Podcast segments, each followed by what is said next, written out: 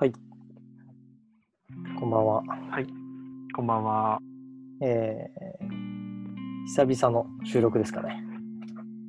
そうですね。先週ちょっと雑談を、えー、レコーディングなしで久しぶりだったから、それ1が。時間半ぐらいしましたが、結構話しましたね。はい、結構喋ったね。近況報告みたいな、で今回から改めて、えー収録復帰したいなと思います。はい。はい。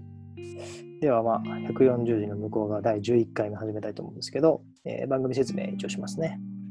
えー140字の向こう側、えーこの番組はパーソナリティの2人がお互いの直近のツイートを1つずつ選び、140字の収まりきらなかった思いや、その背景を深掘りしていく番組です。はい。なんですが、はいはい。えー今週から第11回目から、ちょっとモデルチェンジ、ねモデルチェンジをね。マイナーチェンジかな、してみようということで、えーもう一つずつ選ぶと、まあ、1時間近くになるっていうこともありまして、お互い1個ずつ選ぶんですけど、実際、えー収録するのは、えーどっちか1個話し合って決めて、どっちか1個のツイートについて喋っていくと。深掘っていくと。うんで、えーと今週選んだのが、えー僕が選んだ前住のツイートが採用されました、今週は。はい。読みますね。うん。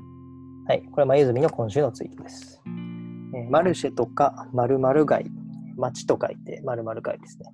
で、競合じゃなくて仲間だからほかほかしてるよね。共同体に見える共異体。共異体っていうのは、あの共に異なる体、体と書いて共異体ということです。はい。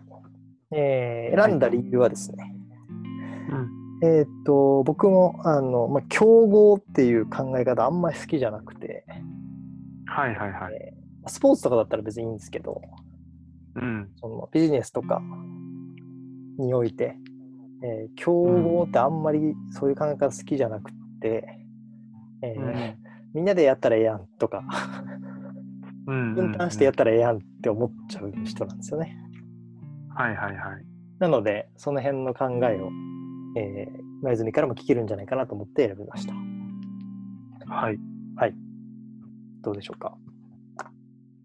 そうですね。うえっと、なんか僕のまず一個発見というか、もともと気になっていた点としては、えー浅草に行くようになってから、うんまあ近くにかっぱ橋とかあるわけじゃないですか。うん。うんうんうん。かっぱ橋とかあって、ああいうところって、えー食、なんだ、食器街というか、料理道具街と呼ばれるような、料理道具屋さんが密集している場所だったりとか、うんうん。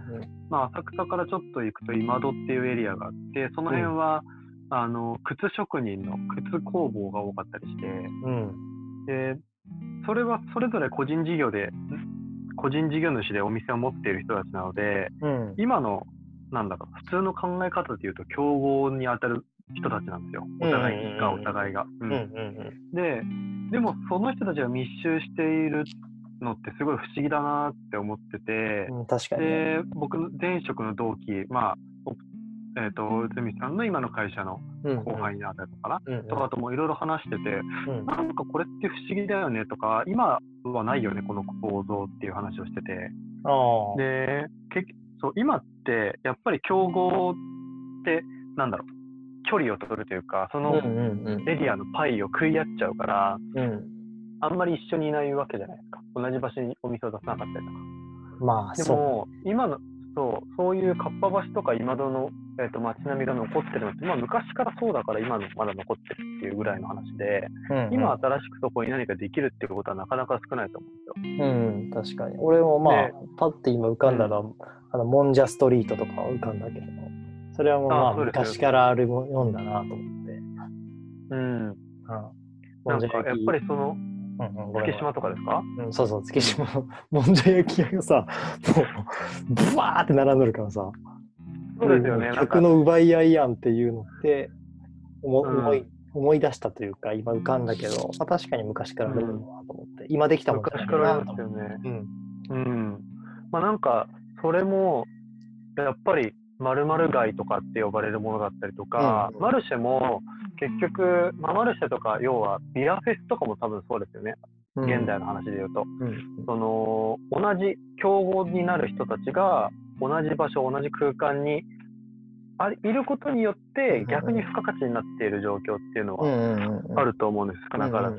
そこがなんだろういわゆる資本主義の競合相手お互いにおな、あのーパイを食い合う敵同士っていう意味じゃなくて、一緒にこうその場を盛り上げていくとかその街にこの文化を根付かせていくっていう、うん。まあ同士、えー、と競合ではなく仲間だから、うんうん。まあ、すごいあったかい空気が流れてるよねっていう感覚がやっぱりあって、うんうんうん。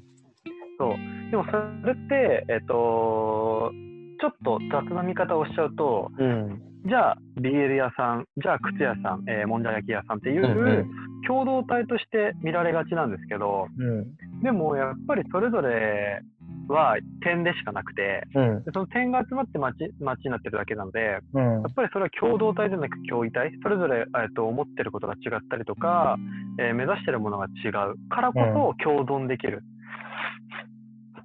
すべてが同じだったら、同じ場所に入れないと思うんですよ。それはうんうん本当の意味で競合になっちゃうから。うん。でも、大事にしてるものとか、えー自分のスキルだったりっていうのを、同じものを持ち合わせつつも、やっぱりちょっと趣向が違ったり、目指してるものが違うから、同じ場所に入れる。うんそれは共同体ではなく共異体だなだなと思って、うんしたっていう次第です。なるほど、なるほど。すごい。140字の向こうがめちゃくちゃたっぷりあったなと思って、選んでよかったなと思いましたが。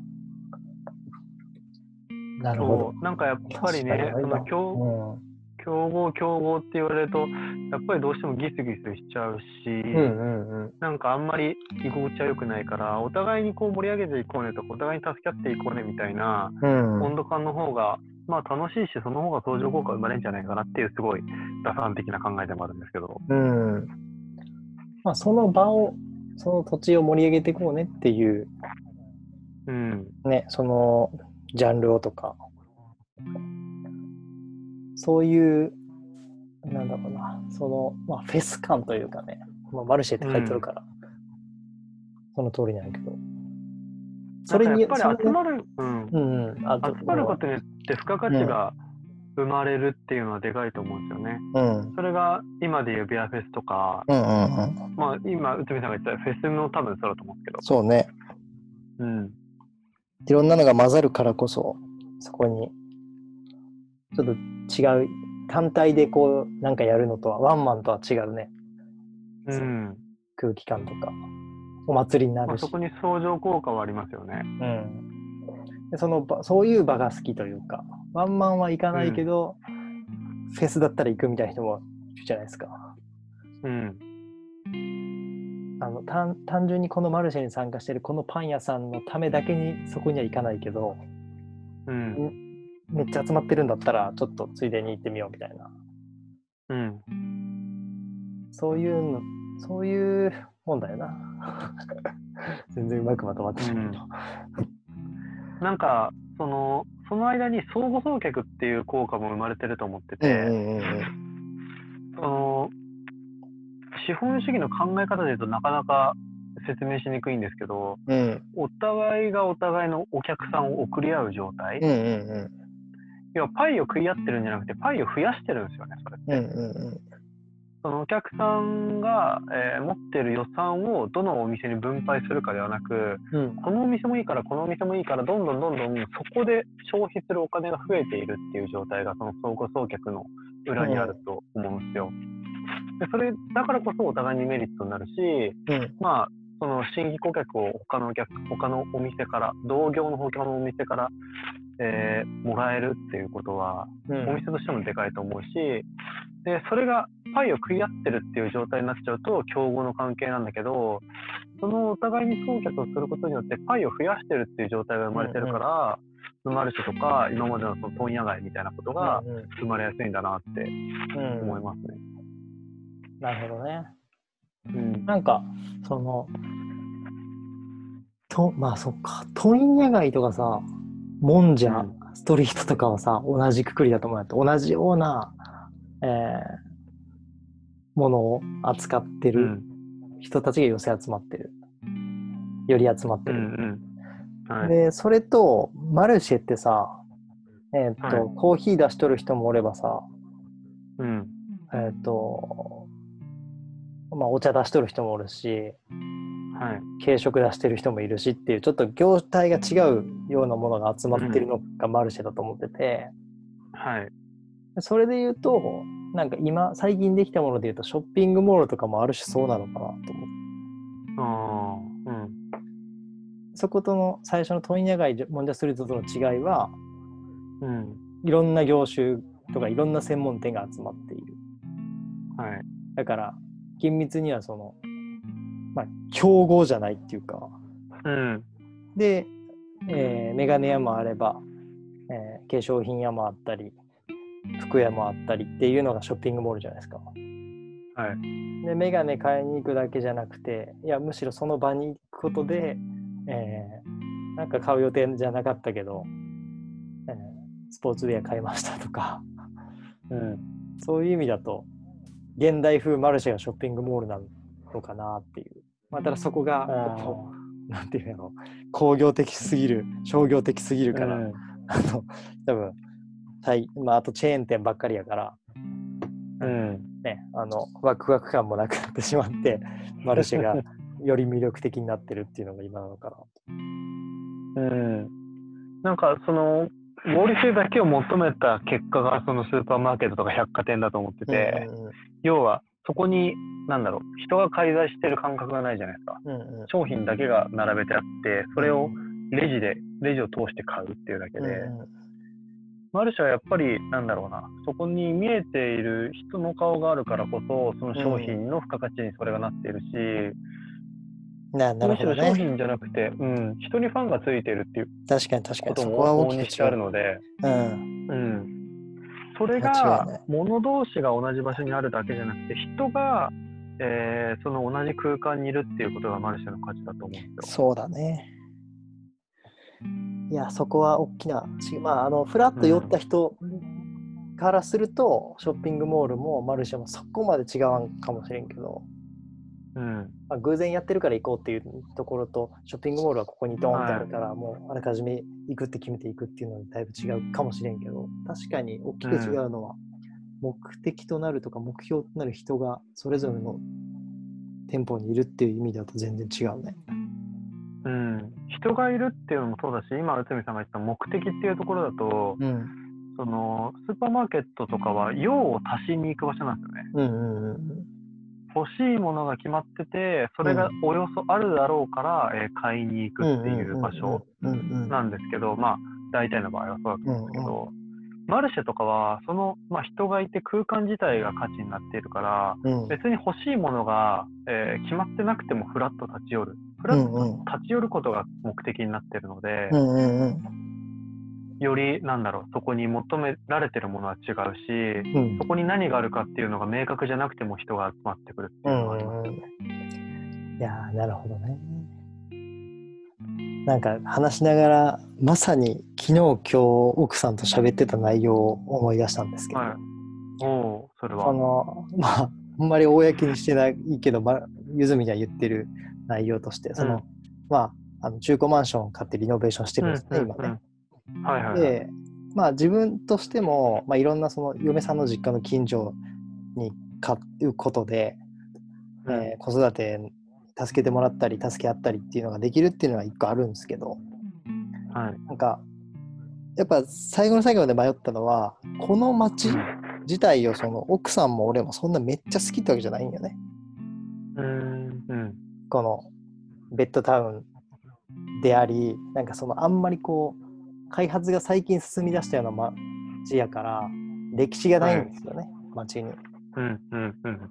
でじゃあ例えばその東京、まあ、それこそささっきの浅草とかさ蔵前とかさそういうなんか、あのホットなエリアに新しく店をうん。行けてる人が出そうっていうその選択肢の中にはあんま入らない場所うん。なのよね千葉の。なるほど。まあ割と大資本が動いてる匂いはしますね。そうそうあとまあそのチェーン店ばっかりみたいな。はい。その個人商店があんまなくて、そのここの路地入ったらなんかいろんなことがありそうだっていうことがあんまりないなさそう。はい。てか明らかにない,、はいはいんだけど。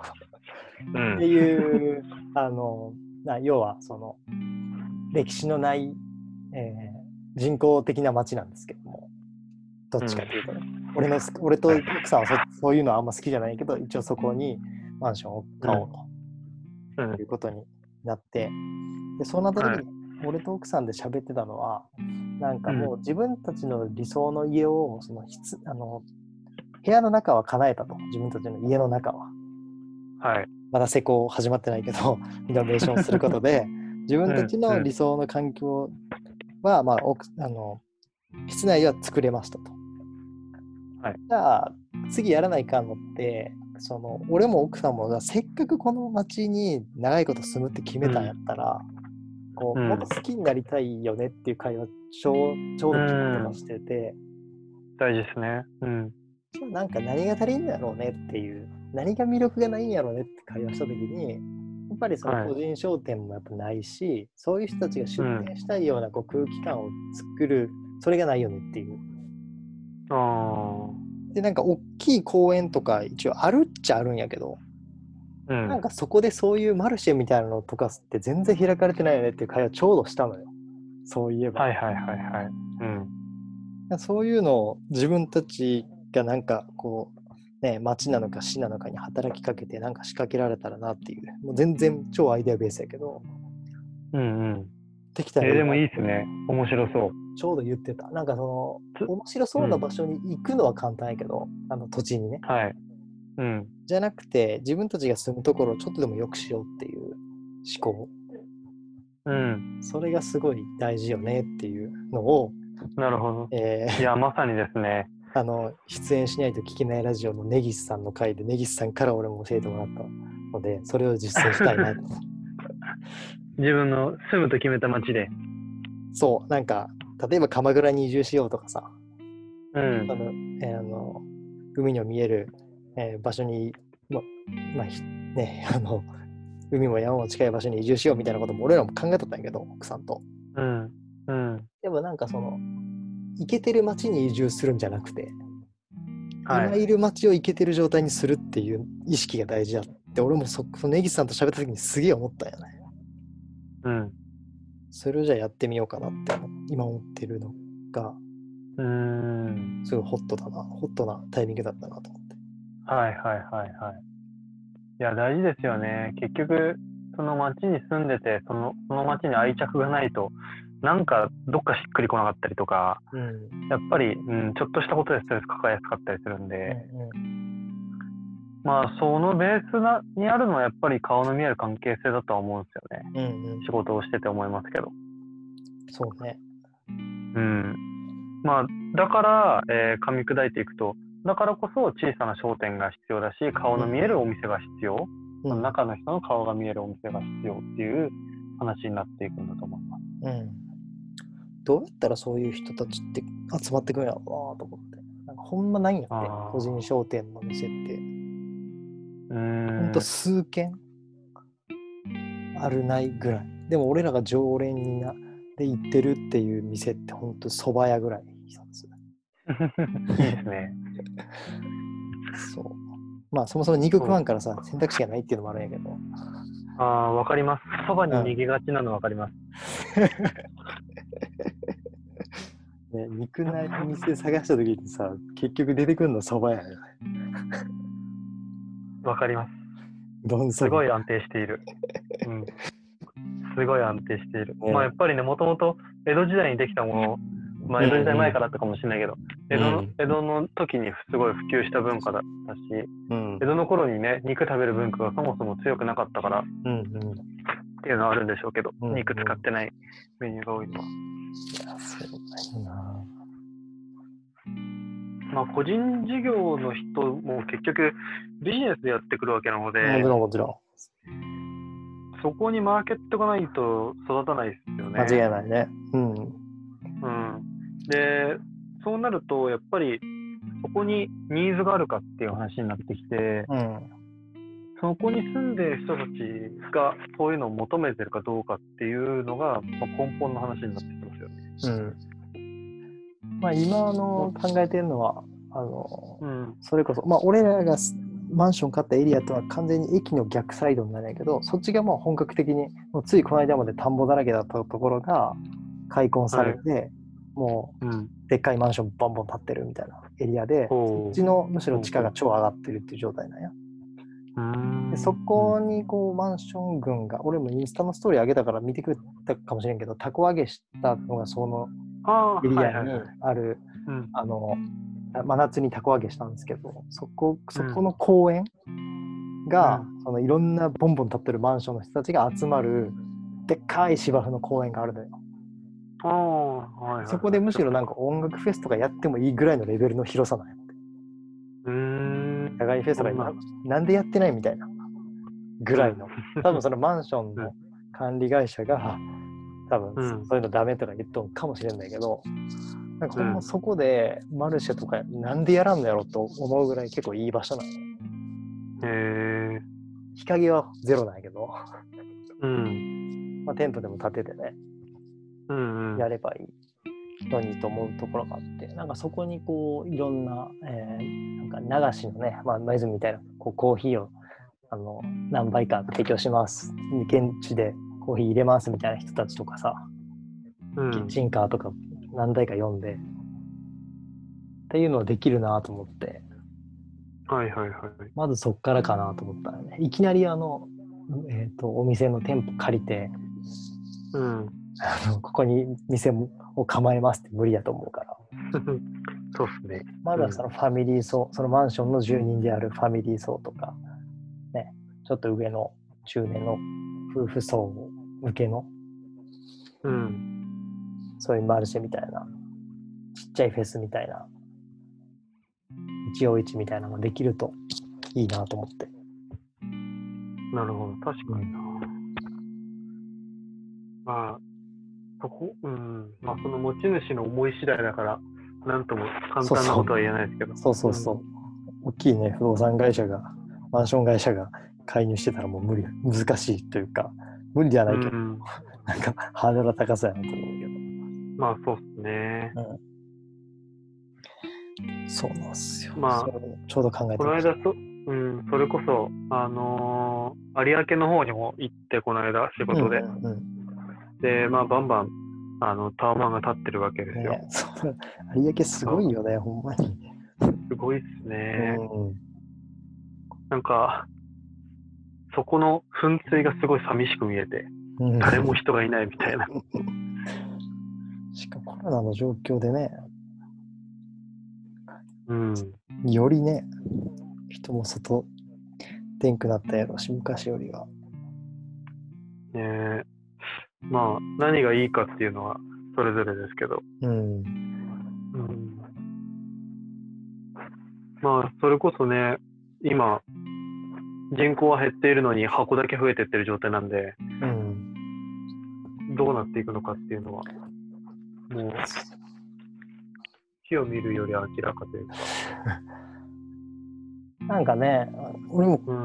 2ヶ月ぐらい前にツイートした気がするんだけど、はい。こう、それこそ、都内のあのマンシマンションじゃない、ビル群？うん。が空室が多分増えまくるじゃないですか、今後。でそうなった時に何個かもうビル潰して、はい。潰すのも大変やろうけど、うん。潰した土地が結構、更地がいっぱいできるやん、多分。そうですね。そこをもうことごとく公園と緑にしまくるだけでだいぶ違ってくるだろうなと思って、いろんな。いやー、本当ですよ。そしたらそこにね、キッチンカーが来てとかさ、うん。あの、公園で、その辺の近くのタワマンに住む子が遊べたりとか、うん。それこそ畑ができたりとか、ビルとビルの間で、はいはいはいはいはい。なんかそういう風になるだろうなというか、空きビルのその最終地点は自然だろうなと思って、うん。まあ、戻っていきますよね、そっちにね。そうなるといいな。まあお金持ってる人たちがそこに気づけばいいんですけどね。まあね、おお金うまんからね。うん。まあ直接はね。まあ、その街づくりの考え方って、うん。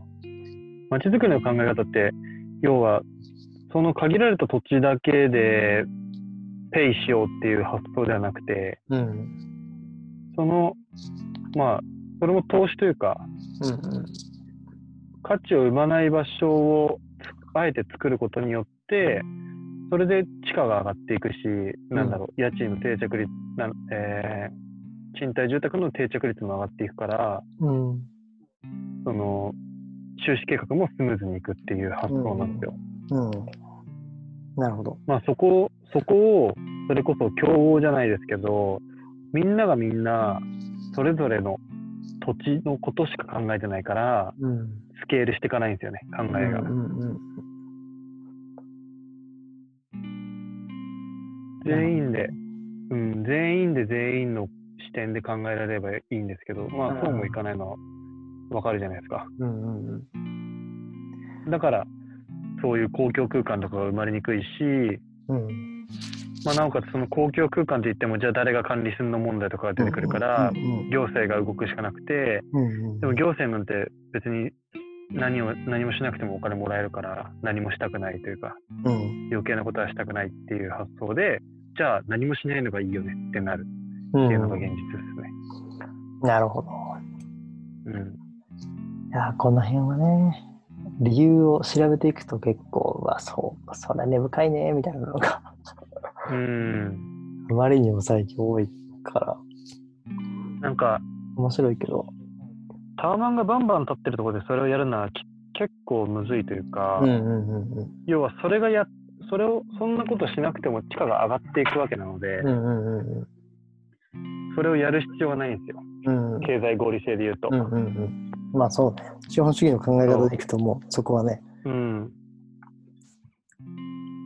まあ、だから人が動かないというか、お金も動かないっていうのがあって、ね割とその地方の町とかでそういう活動が盛んなのはもうやべえからなんですうんうんうん。もう手に腹変えらんねえからそういうことをするしかないっていう判断でそういうことやってるっていううんうんうん。消消極的な考えなんですねあくまで、うんうんうんうん。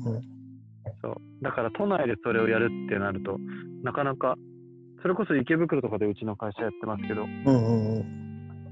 それも池袋は、えー、ともともと消消滅可能都市って言われてて、うん消滅可能性都市かなうんって言われてて、都内で唯一。で、うんそれを脱却するために、公共空間の使い方考えましょうとかっていう話が、うん。あの区内区内で起き始めたっていうのがきっかけなんですよ。へえ。そう。やっぱり、この何か、この状況を変えたいみたいな、うん。えーガソリンがないとうんうんうん。行政が動かないですよね。ねえそうだよな。うん。いや、まさに、津田沼は、あ俺があの住んでるとこですけど、住むとこですけど、これからも。うん。まあその危機感はないかもな。人は増えてますからね。そう。そうなんですよね人が増え、今現状人が増えてるなら新しいことやる必要はないじゃないですか。うん。広告的に考えても。ねえ。いや、でもこの多摩ニュータウンになるだろう感すごいからな。まあ、それもね、想像に難くないですよね。その未来も。そうそう。がどうやってこう、なんか自分たちみたいな感覚、う意識、うん。価値観を持った人がこの土地で見つかるんだろうかという思いがすごいある。ああ。でもそれはやっぱり内海さんが日々やってるような発信とかまあねで。やっていくしかないんじゃないですか？うんあとはそういう人がいそうな、まあある程度嗅覚はあるでしょうから、そういう人たちがいそうな場所に顔を出してつながっていくとかね。うん。まあそれが今頭の中にあんな保育園なんよね。ああ、そうなんだ。保育園。いや保育園ってなんか先生とうん。このお母さん、お父さん、まあ、子供、はい。その一家族と、まあ、一線、一線、基本その担任、担当の先生がいて、はいはい。でまあもちろん何人かで見てくれるんやけど、連絡帳書いてくれるのは基本的にはその担当の先生なんからその連絡帳での、まあ紙での連絡帳なんやけど、やり取りがほぼで、はいはい。リアルでもちろんおはようございますとか、今日も、うん今日も元気でしたよとかいろいろあるんやけど、いろんな先生と。まあはい。でも、その細かい話、うん。えー連絡帳での、まあ、交換日記みたいなやり取りは、はい。1対1でしかなくて、まあ、1家族対 1, 1人先生しかないから、へえー。はいはい。そのその先生がさ、例えば A 君は先週の土曜日にここに家族で遊びに行ってこうだったみたいですよって先生から聞きたくてもなんかなぜか聞聞けないというか、そういうのあってもいいまあ、聞。けないですよね。うん。全然あってもいいやん、普通に。あ、じゃあ、私たちはもう、あ、そんな場所がこの近所にあったんだ、行ってみようってなるやん。うん。その先生からそういうまた別の情報をもらえば。はい。普通の企業だったら全然ある話じゃん。A 社の担当をしてって、B 社の担当をしてて、で A 社でこういう事例が出たから B 社にもこれ提案しようって、間に入る人が思うけど、それぞれとの個人情報のやり取りだったりするから、先生は。だからなんか、うんうん、まあそうか。同じ境遇同じ年に子供を産んだ母親父親っていう超共通の悩みだったりなんか喜びだったりを共感する人たちが同じ幼稚園のあ保育園の同じクラスにいるのにそのうん。同級生の保護者とかのコミュニティが一切ないっていう状態が今なんですよああ。つながる機会がないかももったいないですね。そうそうめちゃくちゃもったいないやんうん。なんかまずそこ、保育園に対して自分が、保育園とか保育園にいる人たちに対して自分たちがなんかできることあるんじゃないかなっていうのがすごい今あって、うんうん。なんかそこからこう、すごいあの価値観が合う人とかが、まあ見つかればいいなっていう感覚が。うんうんうん。まあ確かにそうですね。うんうん。同じ価値観をというか、まあす同じ境遇ではあるはずだから。そうそう。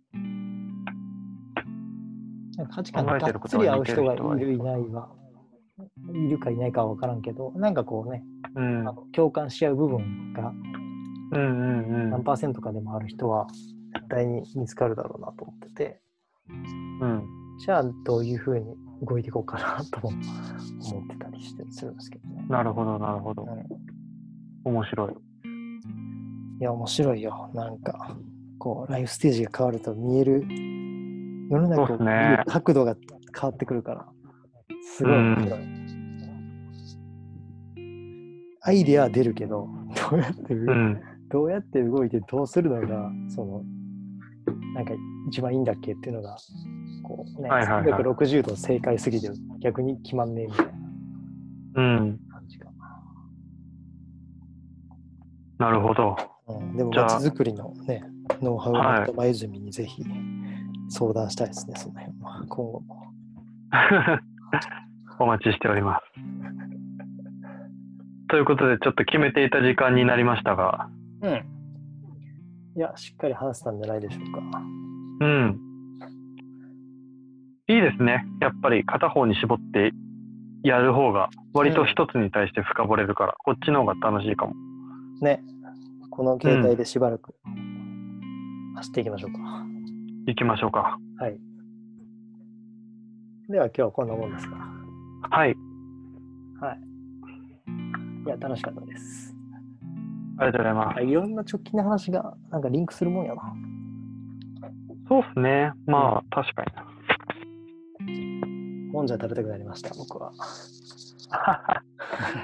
いやも、もんじゃもいいっすよね。うん。もんじゃもいいんだよな。肉入ってないからな。確かに。ではでは、はい。一旦ここで切ります、そんな感じで。はーい。はい。ありがとうございます。ありがとうございます。